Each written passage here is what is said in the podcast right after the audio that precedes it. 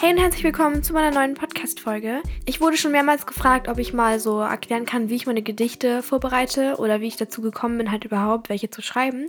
Und ich dachte, ich mache daraus so eine kleine Art Reihe und mache allgemein jetzt mehr Folgen, also Podcast-Folgen zu diesem Thema, wie ich das halt gemacht habe. Ich dachte mir, ich begleite dich einfach mal beim Schreiben von deinem allerersten Gedicht. Und falls du schon Gedichte schreibst, dann kann diese Folge trotzdem sehr sinnvoll sein, weil ich halt erkläre, wie ich es mache und wie ich dabei vorgehe. Und vielleicht sind da ein paar neue Sachen dabei, die du noch nicht wusstest oder halt die du noch nicht gemacht hast. Und in dieser Folge wird es jetzt erstmal darum gehen, wie ich mich darauf vorbereite und was ich davor als Planung alles mache. In der nächsten Folge kümmern wir uns eben dann halt darum, dass es sich schön anhört, dass es sich reimt, dass alles passt und dass wir einen richtigen Rhythmus reinbringen.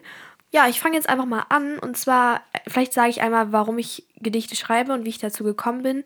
Also ich bin schon immer so ein Mensch gewesen, der halt sich gerne mit Wörtern ausgedrückt hat oder allgemein gerne geschrieben hat viel. Ich habe mit elf Tagebuch angefangen. Also Ich komme mir gerade so dumm vor, weil ich halt wirklich in jeder einzelnen Podcast-Folge gefühlt davon schwärme, wie toll es ist, Tagebuch zu schreiben.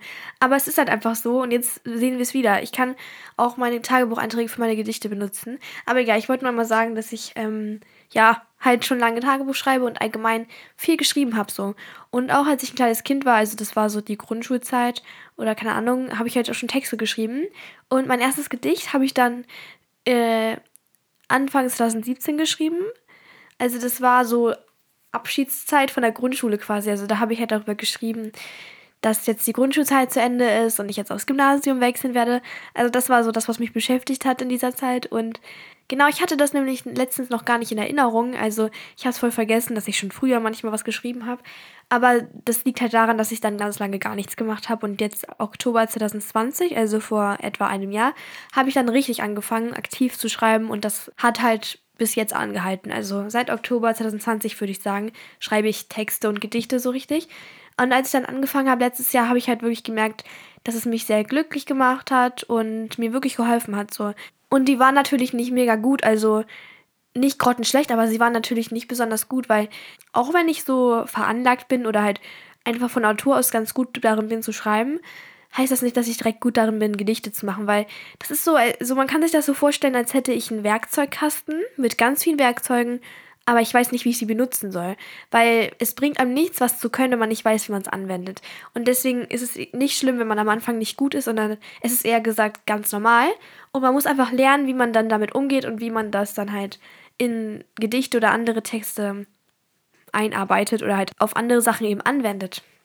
Und ich werde halt immer besser und das ist doch schön. Und außerdem hat es mir einfach Spaß gemacht und man sollte einfach loslegen, weil man wird nicht besser, wenn man es nicht macht. So, das war jetzt mehr oder weniger so eine kleine Storytime, wie ich dazu halt gekommen bin. Und jetzt geht's erstmal los. Also, du solltest dich auf jeden Fall erstmal fragen, worüber du schreiben möchtest. Mir kommen halt zum Beispiel immer ganz spontane Gedanken und ich muss gar nicht überlegen, worüber ich schreibe, weil ich halt wirklich nur über Dinge schreibe, die mich beschäftigen oder bedrücken.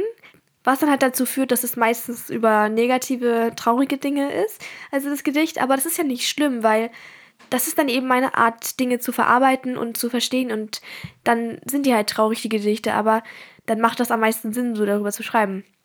Für mich zumindest. Und ich habe jetzt aber mal mir ein paar Sachen überlegt, also Wörter überlegt.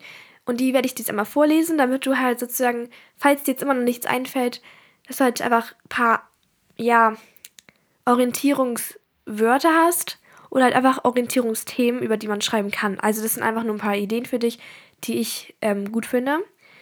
Also ich werde jetzt einfach ich werde jetzt einfach die Wörter so vorlesen, okay? Kann jetzt ein bisschen weird werden, aber ja.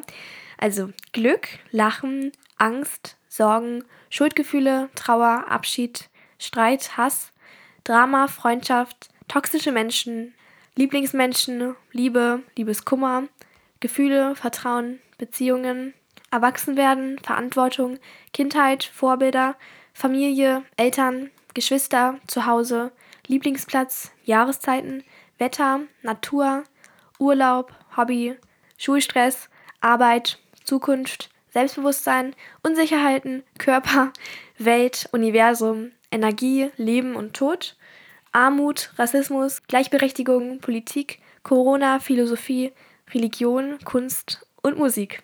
Das sind die Themen, für die ich mich jetzt entschieden habe. Also ich glaube, da ist jetzt 100% irgendwas für dich dabei, was dich angesprochen hat, wo du dachtest, okay, das ist mein Thema, das da möchte ich halt drüber schreiben. Manchmal fällt mir einfach ein komplettes Gedicht im Kopf ein und ich schreibe es einfach nur auf und arbeite so ein bisschen noch dran rum, aber ja, es passiert mir einfach, dass ich manchmal in meinem Kopf so ein perfekt passendes, einen perfekt passenden Reim habe oder das einfach wunderschön klingt und so. Dann schreibe ich es direkt auf und ich ändere dann auch fast nichts mehr daran. Also das kann auch passieren, aber am besten ist es eigentlich, dass man sich hinsetzt und dann wirklich die Planung erstmal macht, weil so werden sie am allerstrukturiertesten. Nur ich habe halt aktuell nicht die Zeit, so mega lange an Gedichten zu arbeiten und deswegen, also meine meisten Gedichte entstehen ehrlich gesagt auf dem Bahnhof oder in der U-Bahn, weil ich halt nach der Schule meistens Gedichte schreibe. Also ich habe dann meine Handy-Notiz-App und dann komm da, gehe ich in den Ordner Poesie rein und dann sind da meine ganzen Entwürfe und dann arbeite ich einfach an irgendwas. Also ich habe auf meiner Notiz-App 101 Gedichte, also Entwürfe von Gedichten, weil es halt, also manche Ideen kommen einfach spontan. Deswegen solltest du auch immer was zum Schreiben dabei haben. Also, wenn es dein Handy ist, dann ist es auch okay. Aber vielleicht auch einfach so ein Notizblock oder so. Also, damit du halt wirklich spontane Gedanken direkt aufschreiben kannst. Spontane Reime oder so, weil das ist halt ganz wichtig. Weil ich glaube, wir wissen alle, dass man manchmal nicht einfach sich hinsetzen kann und einem fällt eine gute Idee ein. Man muss halt einfach die Ideen mit der Zeit sammeln. Und ja, wenn du dich jetzt hinsetzt und ein Gedicht schreibst, ich würde dir empfehlen, vielleicht Musik zu hören, vielleicht auch nicht, aber wenn dein Thema, über das du schreiben möchtest, so für dich eine emotionale Sache ist, dann kann es ja gut sein, dass du einen Song hast, mit dem du das Ganze verbindest. Also, wenn ich an zum Beispiel Personen in meinem Leben denke, dann habe ich meistens auch so ein Lied, was wir zusammen gehört haben zum Beispiel oder was ich in der Zeit viel gehört habe. Und das würde ich dann in dem Fall anmachen. Aber eigentlich mag ich am liebsten Musik ohne Texte, weil, also ohne Lyrics, weil man sich viel besser konzentrieren kann. Also sonst lenkt das halt total ab. Also am liebsten höre ich zum Beispiel klassische Musik, wenn ich Gedichte schreibe, also so Klavier, Hintergrundmusik oder so. Hier auf Spotify habe ich auch eine Playlist dafür. Also ich heiße Bardos-Journal auf Spotify, eigentlich wie überall. Und genau, da ist halt auch ähm, so eine Playlist, die heißt, glaube ich, Gedichte schreiben. Aber ich benenne die voll oft um, also das kann auch nächste Woche wieder anders heißen. Auf jeden Fall, ich habe sehr viele Playlists, du kannst ja ein bisschen durchscrollen. In einer von ihnen ist auf jeden Fall so klassische Musik drin. Ich kann dir mal unten verlinken, also bei jeder Podcast-Folge steht ja auch so eine Beschreibung und da kann ich den Link gerne reinsetzen oder den ja, Namen. Ich guck mal.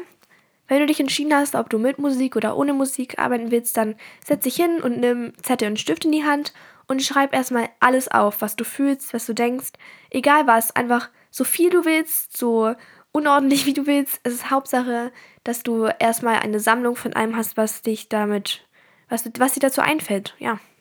Und das Ganze muss erstmal wirklich keine Ordnung haben. Du kannst es schon ein bisschen strukturieren, aber eigentlich kannst du erstmal komplett drauf losschreiben.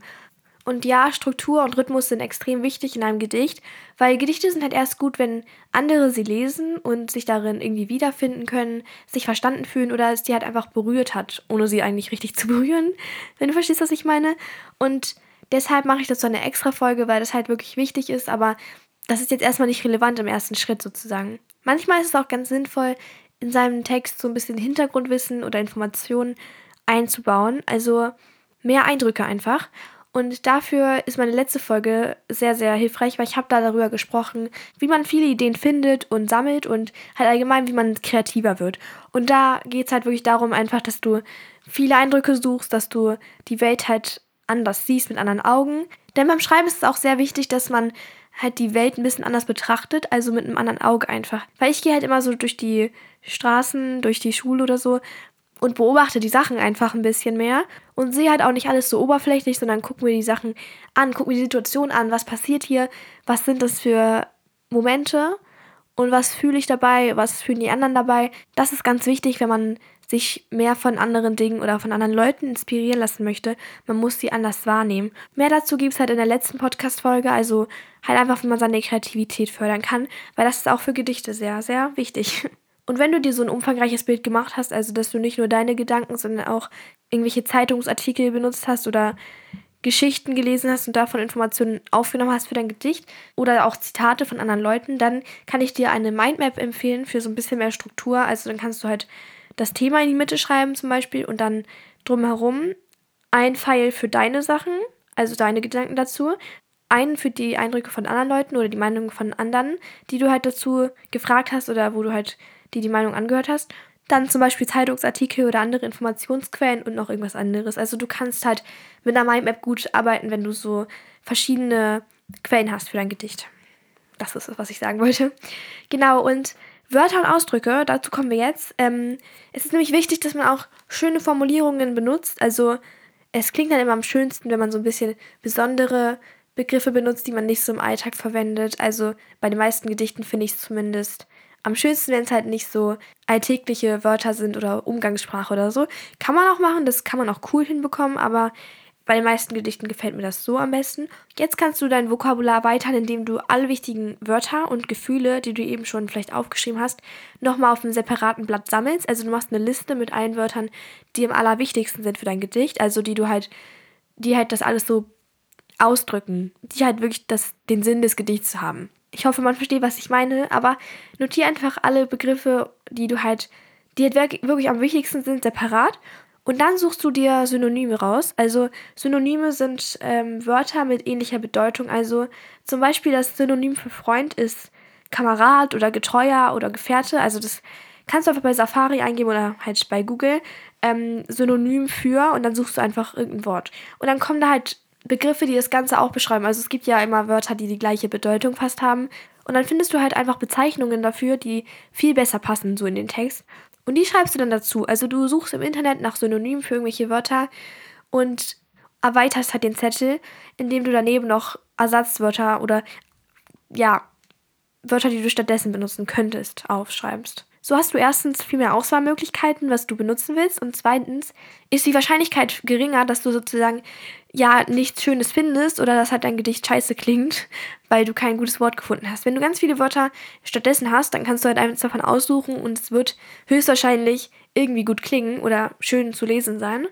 Und das war eigentlich alles, was ich mache. Also jetzt hast du wahrscheinlich erstmal ein kleines Chaos da auf deinem Schreibtisch. Also ziemlich viele Notizen und alles, aber keine Sorge, du kannst, wenn du willst, bis nächste Woche noch ein bisschen daran arbeiten oder halt irgendwelche Dinge verändern, aber ich würde dir empfehlen, ja, jetzt lieber die nächste Woche einfach so ein bisschen drüber nachzudenken, wie du dein Gedicht haben möchtest und was du damit vermitteln möchtest. Das kannst du dir einmal als Ziel setzen, dass du vielleicht dir Gedanken darüber machst, was du mit diesem Gedicht bei den Menschen auslösen möchtest und was die Kernaussage vor allem ist. Genau, Struktur kommt als nächstes. Es geht dann nächste Woche damit weiter.